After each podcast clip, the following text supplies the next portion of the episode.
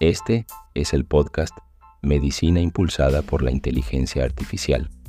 Bienvenidos, oyentes interesados en los impactos de tecnologías como la IA en la medicina y la salud. En Medicina impulsada por la inteligencia artificial, cada semana compartimos novedades, avances y noticias relacionadas con cómo la IA está transformando la medicina. Acompáñenos en este viaje de descubrimiento y debate.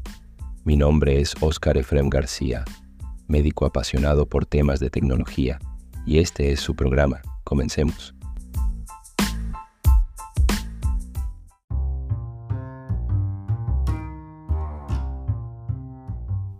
En el episodio de hoy tendremos cuatro segmentos en el primer segmento les comparto el resumen de una revisión sistemática reciente acerca de aplicaciones, beneficios y limitaciones de ChatGPT en gastroenterología. En el segundo segmento les comparto recomendaciones para generar un prompt, una instrucción para hacerle solicitudes a ChatGPT de tal forma que la respuesta que nos genere sea satisfactoria o se acerque a lo que esperamos.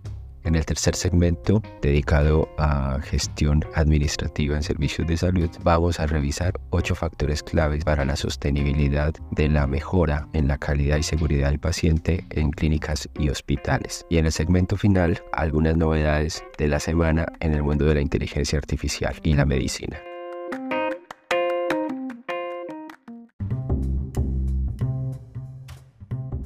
En este primer segmento del podcast vamos a hacer el resumen de una revisión sistemática reciente publicada el 25 de diciembre de 2023 una investigación en la que se quiso comprobar si son útiles los grandes modelos del lenguaje como ChatGPT en el ejercicio de la gastroenterología. El título del artículo es Evaluación del papel de ChatGPT en gastroenterología, una revisión sistemática que evalúa aplicaciones, beneficios y limitaciones. Fue publicado en la revista Therapeutic Advances in Gastroenterology. El objetivo del artículo fue evaluar las diversas aplicaciones de ChatGPT en gastroenterología, así como identificar sus beneficios y limitaciones. Este artículo representa una de las primeras revisiones sistemáticas formales de las potencialidades del uso de modelos de lenguaje como ChatGPT en el ejercicio clínico y se enfoca en la especialidad de gastroenterología, pero los resultados podrían ser validados para otras especialidades y ramas de la medicina. Todos estamos preguntándonos cómo podremos aplicar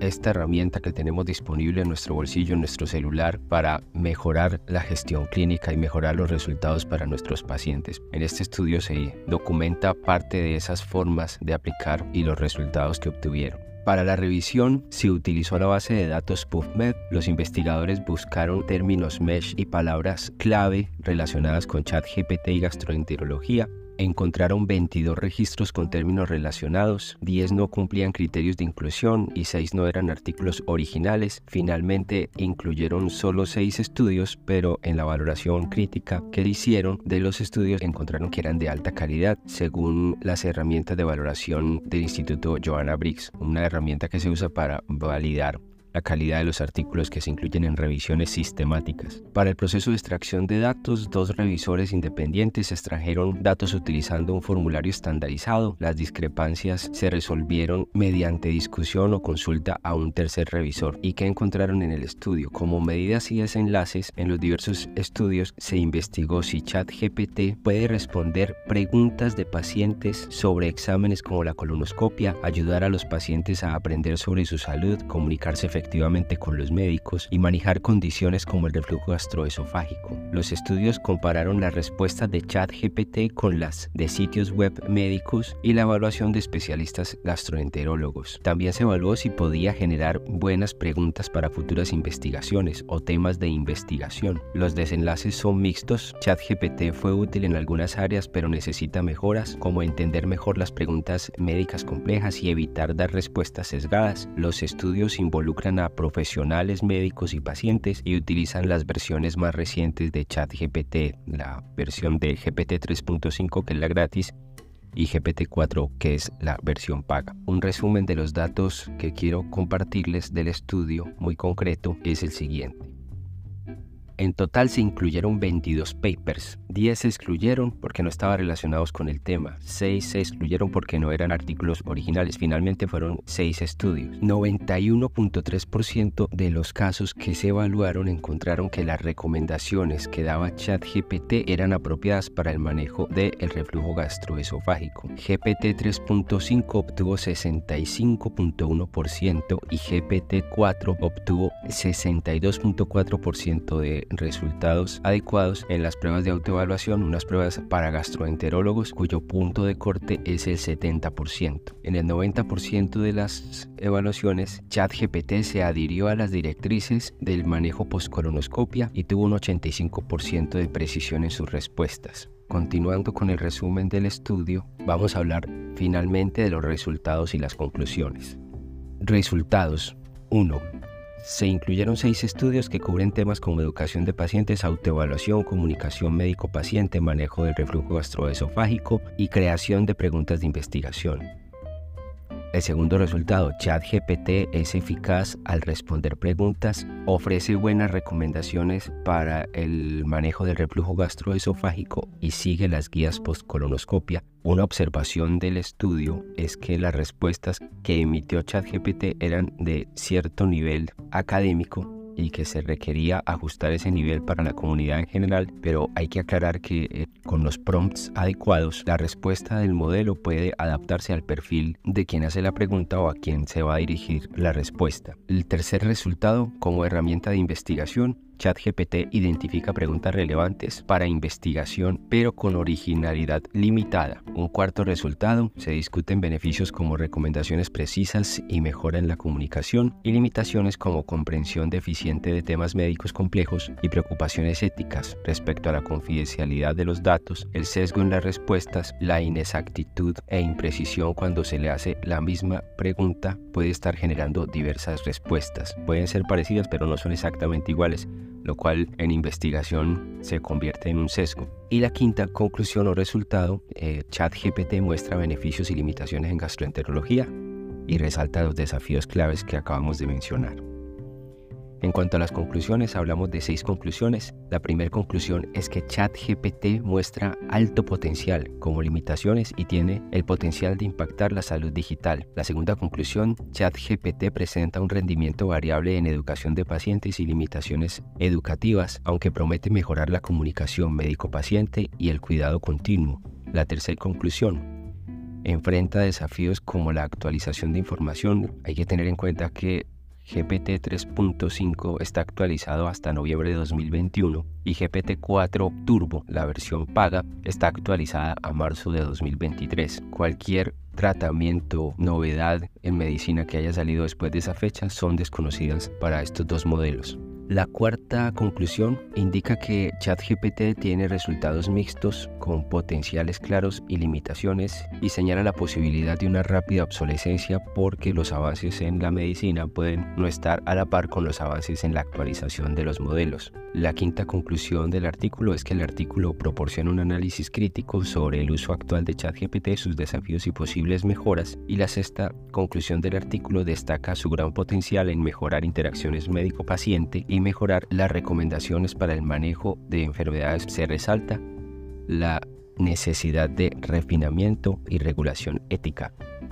Finalmente, para concluir este segmento, ya han salido varias publicaciones eh, evaluando la aplicación de ChatGPT. Esta es la primera revisión sistemática que encuentro en las búsquedas que logro hacer en la literatura, pero aporta alguna respuesta a esa pregunta que nos hacemos de qué tan confiable puede llegar a ser usar ChatGPT en nuestro ejercicio clínico, en la atención de pacientes y yo que vivo en, en, la parte administrativa, soy especialista en gerencia en instituciones de salud, nos preguntamos también qué tanto puede ayudar estos modelos en la organización de procesos de asistencia y de servicios de salud e incluso qué tanto puede ayudar en mejorar los resultados para los pacientes y para las instituciones desde la perspectiva del apoyo a procesos no directamente asistenciales, procesos como contratación, atención al usuario en temas no médicos,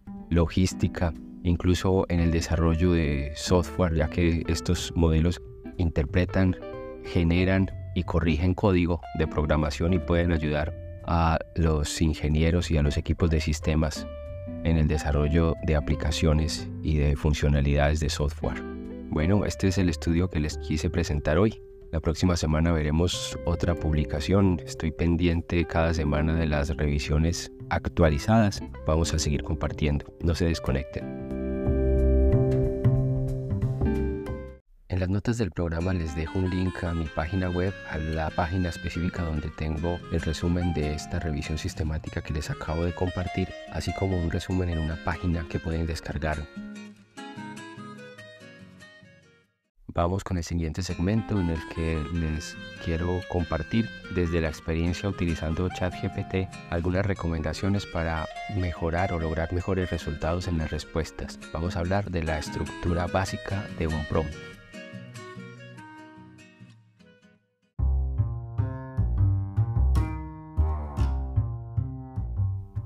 En este segmento vamos a hablar de la estructura básica que se recomienda que tenga un prompt para que modelos como ChatGPT nos ofrezcan mejores respuestas y respuestas relativamente confiables. Cuando hablamos de un prompt nos referimos a las instrucciones que le escribimos al modelo o que le decimos al modelo, la estructura semántica con la que le preguntamos o le pedimos que haga lo que necesitamos. Esa estructura está compuesta de cuatro elementos, la instrucción, el contexto, el input y el output. La instrucción se refiere específicamente a la orden que le quiere dar al modelo. Genere un texto, genere una tabla, genere un resumen, transcriba este contenido, resuma este contenido. Ese tipo de instrucciones, palabras, son ideales que sea un verbo en infinitivo, una palabra muy concreta pensando en qué es lo que queremos.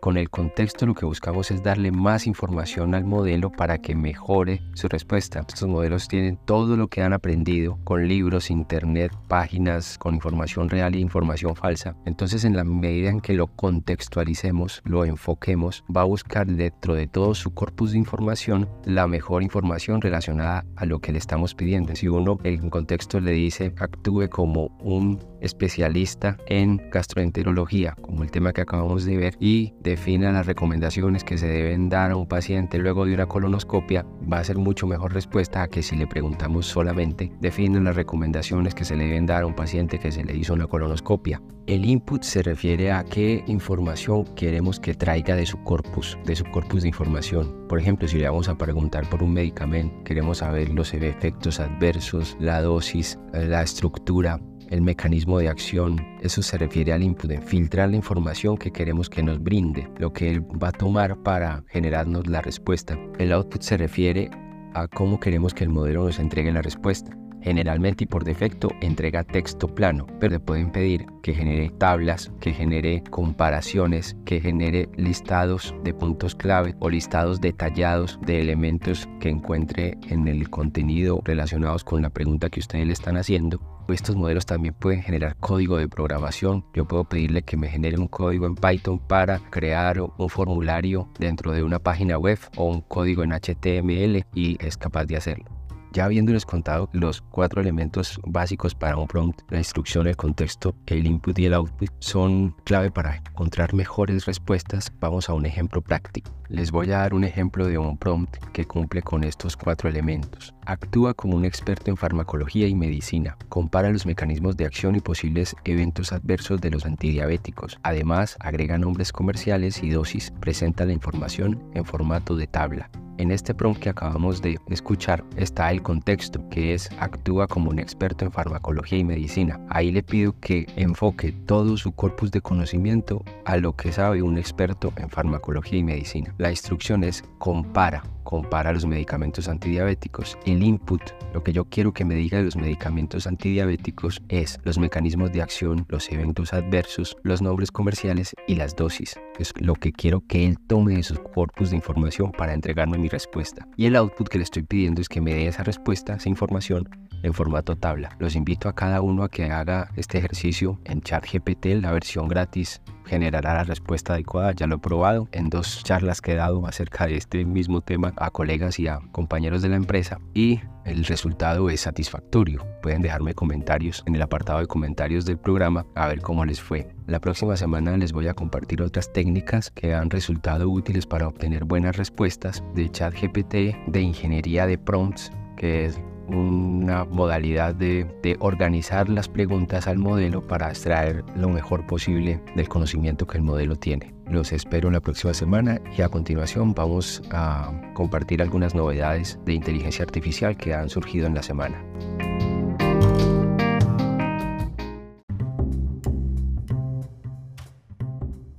Ahora vamos a hablar de gestión administrativa en salud una inquietud que tenemos siempre los que gestionamos servicios de salud tiene que ver con cómo sostener las mejoras que implementamos en los servicios o en los procesos. Normalmente hacemos un esfuerzo grande para resolver una oportunidad de mejora que tengamos en nuestro sistema de gestión de calidad o una queja de los usuarios que compromete la gestión de algún proceso o recurso que estamos prestando en nuestros servicios. Y aparte de que ocasionalmente es difícil lograr implementar estas mejoras, también ocurre que se vuelve difícil sostenerlas. Hace unos días me encontré una revisión sistemática precisamente enfocada en esa temática. Les dejo el link en las notas del programa con el resumen de esa revisión, así como una herramienta que creé en Power BI para estar consultando esos factores clave para sostener la mejora en la calidad y la seguridad del paciente en clínicas y hospitales. Y precisamente de algunos aspectos de esa publicación les quiero compartir hoy. Vamos a hablar de los factores clave para sostener la calidad y la seguridad del paciente que están relacionados específicamente con los procesos, no con las personas, no con el liderazgo, ni con los recursos, sino con los procesos como tal. Y existen dos subtemas dentro de esos factores relacionados con los procesos. El subtema que tiene que ver con la planificación de la sostenibilidad, cómo yo planeo que esa mejora se sostenga en el tiempo, y la coordinación y ejecución del cambio que tiene que ocurrir en el proceso para que la mejora que estamos implementando sea sostenible, sea permanente y se convierta en un estándar y ojalá hasta en una cultura del proceso. Existen ocho factores relacionados con los procesos, dos de ellos tienen que ver con la planificación.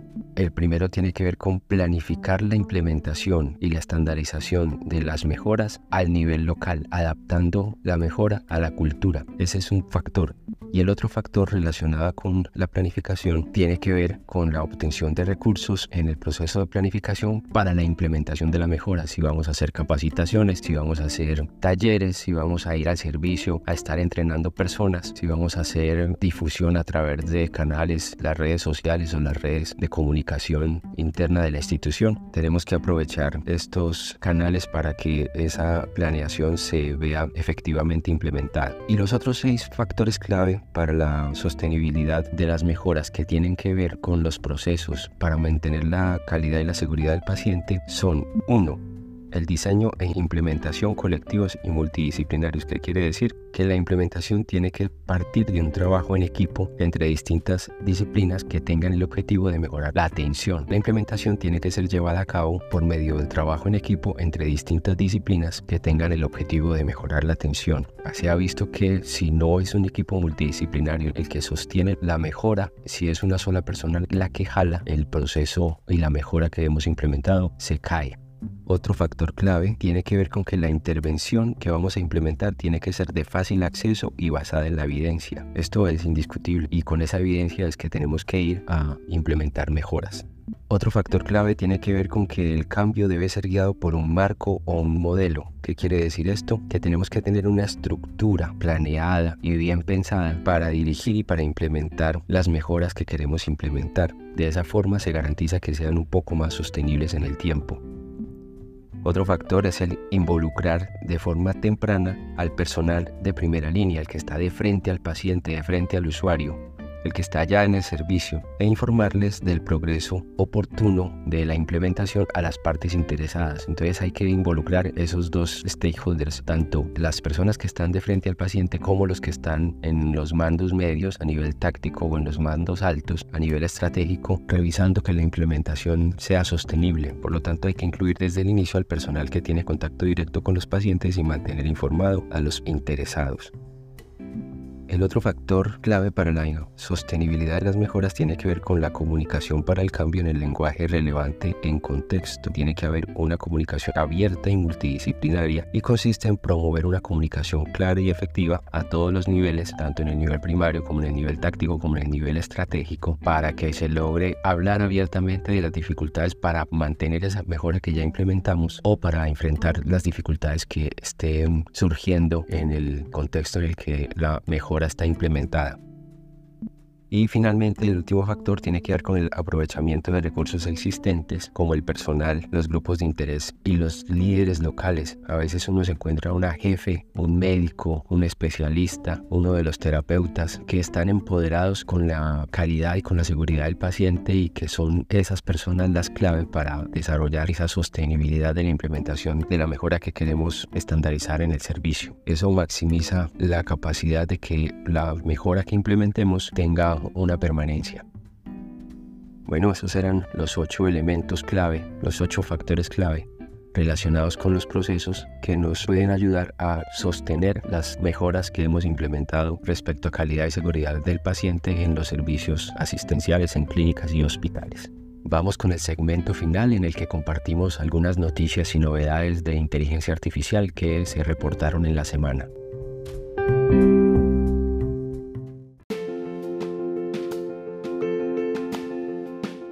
Bienvenidos al segmento especial del podcast Noticias de Inteligencia Artificial generadas por IA. En esta sección exploramos cómo la tecnología está transformando la forma en que accedemos y compartimos información. Cada semana selecciono varias noticias destacadas sobre IA que me llegan por correo o redes sociales. Luego utilizo ChatGPT para que las resuma y las transforme en contenido adecuado para el podcast. Pero eso no es todo. Para darle vida a estas noticias, utilizo Eleven Labs, una aplicación de IA que crea un clon de mi voz para narrar las noticias en este segmento. Así logro automatizar el proceso ahorrando tiempo en grabación y edición, mientras ustedes disfrutan de un contenido interesante. El objetivo es triple. Primero, mantenernos informados. Segundo, monitorear la calidad de los resúmenes y la información generada por ChatGPT. Y tercero, evaluar la calidad del clon de voz y la conversión de texto a voz de estas herramientas de IA. Me encantaría saber qué piensan de esta modalidad. ¿Les sorprende? Dejen sus comentarios y compartan opiniones sobre este enfoque. Empecemos con las noticias de esta semana. Primer noticia. Vamos a hablar sobre algo emocionante que está sucediendo en el mundo de la salud digital. Recientemente tuve la oportunidad de conocer una publicación del doctor Bertland Mesco, conocido como The Medical Futurist él está súper entusiasmado con los avances en la IA generativa y sinceramente yo también. Imagínense, estamos hablando de IA que puede crear textos, imágenes, hasta sonidos. Lo increíble es cómo esto está cambiando la salud. Por ejemplo, los médicos podrían usar estos sistemas para manejar tareas administrativas aburridas o incluso interpretar resultados de laboratorio. Es como tener un asistente súper inteligente a tu lado y no es solo eso, en cardiología, oncología y radiología la IA ya está haciendo maravillas. Desde ayudar a detectar cáncer hasta personalizar tratamientos. Hay casi 700 tecnologías basadas en IA aprobadas por la FDA. El doctor Mesco dice que estamos yendo hacia un futuro donde los pacientes serán el centro de la atención médica. Donde quiera que estén, podrán acceder a, a diagnósticos y tratamientos.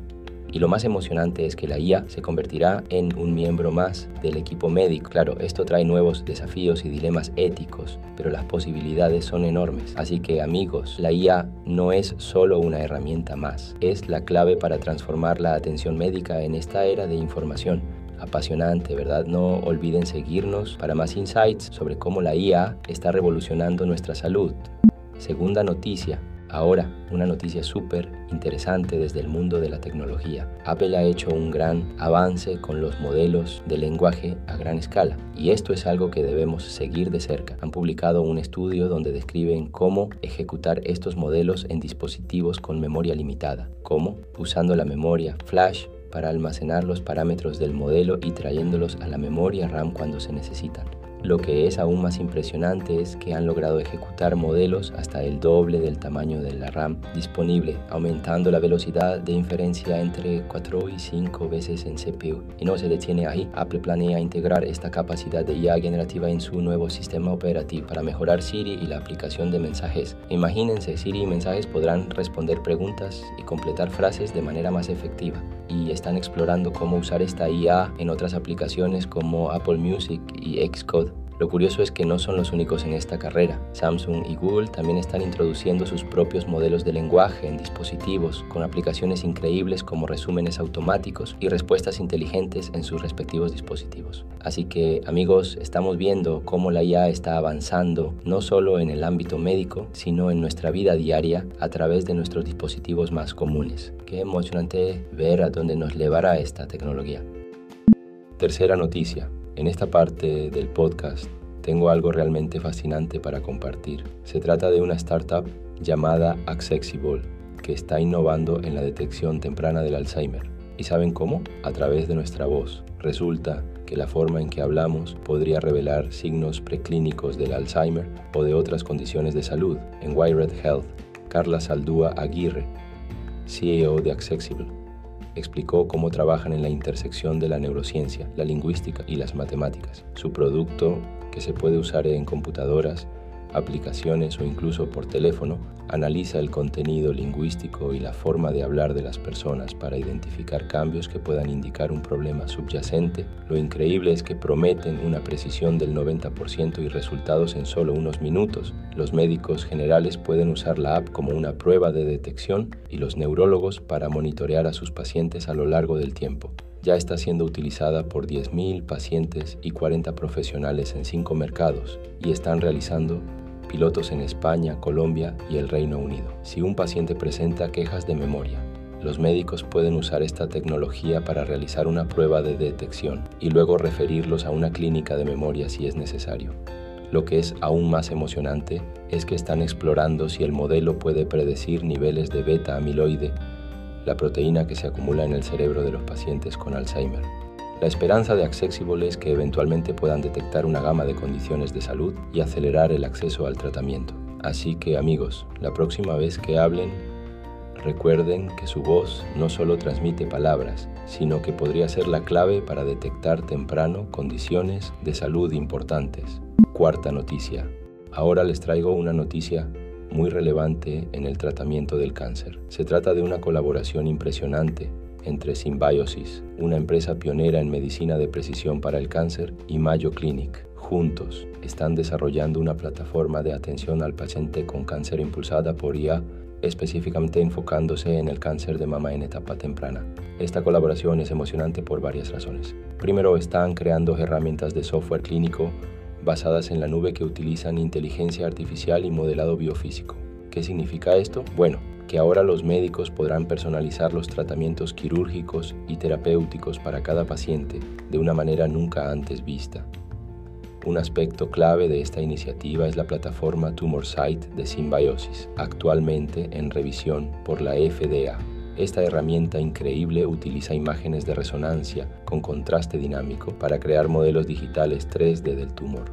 Esto no solo facilita la planificación quirúrgica, sino que también mejora la comunicación con los pacientes, ayudándoles a visualizar y entender mejor su condición. Además, esta colaboración se beneficia enormemente de los datos del estudio clínico Beauty de Mayo Clinic. Gracias a estos datos, Symbiosis puede analizar patrones biofísicos espaciales para afinar aún más la personalización del tratamiento. Es un gran paso adelante en la integración de genómica y medicina de precisión y lo más importante tiene el potencial de mejorar significativamente la calidad de vida de los pacientes con cáncer de mama. Amigos, lo que estamos viendo aquí es la fusión de la tecnología de punta con la atención personalizada. La IA está abriendo puertas a nuevas posibilidades en la lucha contra el cáncer. Qué emocionante es ser testigos de estos avances. Quinta noticia. Aquí tenemos una noticia fascinante sobre un avance en el campo de la inteligencia artificial y el diagnóstico de enfermedades. Se trata de iStar, una innovación creada por investigadores de la Universidad de Pensilvania que está revolucionando la manera en que los médicos interpretan imágenes médicas y diagnostican el cáncer.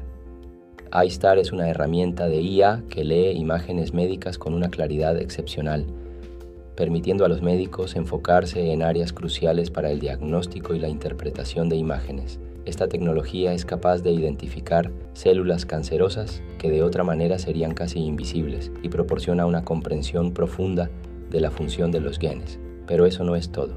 iStar es especialmente crucial para la inmunoterapia, ya que puede identificar estructuras linfoides terciarias que están vinculadas a la supervivencia del paciente y a su respuesta a este tipo de tratamiento. Desarrollada en el campo de la transcriptómica espacial, iStar utiliza una herramienta de aprendizaje automático llamada Hierarchical Vision Transformer para segmentar imágenes de tejido y predecir la actividad genética a una resolución casi de una sola célula que hace realmente especial a iStar, su capacidad para imitar el proceso de análisis de un patólogo, capturando tanto las estructuras de tejido en general como los detalles minuciosos en una imagen de tejido. Además, su velocidad y eficiencia son muy superiores a otras herramientas de IA similares, lo que la hace ideal para estudios biomédicos a gran escala y análisis de muestras en biobancos. En resumen, iStar no solo abre posibilidades emocionantes para el futuro diagnóstico y tratamiento del cáncer, sino que también representa un salto significativo en la integración de la inteligencia artificial en la medicina de precisión. Es increíble ver cómo la IA está transformando el mundo de la medicina.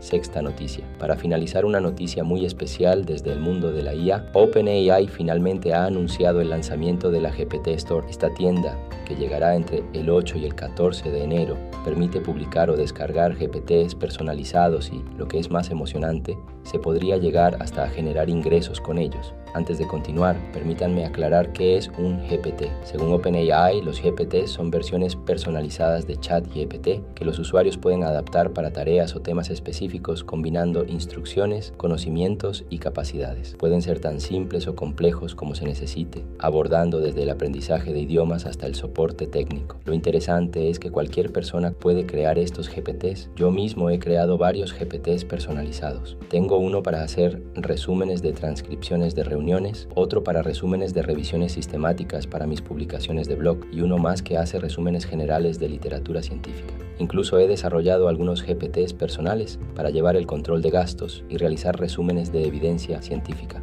La GPT Store promete ser una revolución en la personalización y monetización de la inteligencia artificial. Los usuarios tendrán un lugar centralizado para encontrar y compartir creaciones de GPT, abriendo un mundo de posibilidades para usos específicos. Así que amigos, la era de la personalización de la IA está aquí y la GPT Store de OpenAI es un claro ejemplo de ello. Manténganse sintonizados para más novedades en el mundo de la IA. Hasta la próxima.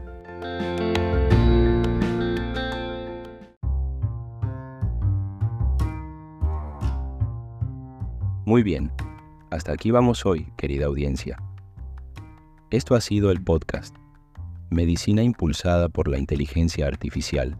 Gracias por acompañarnos en estos apasionantes temas.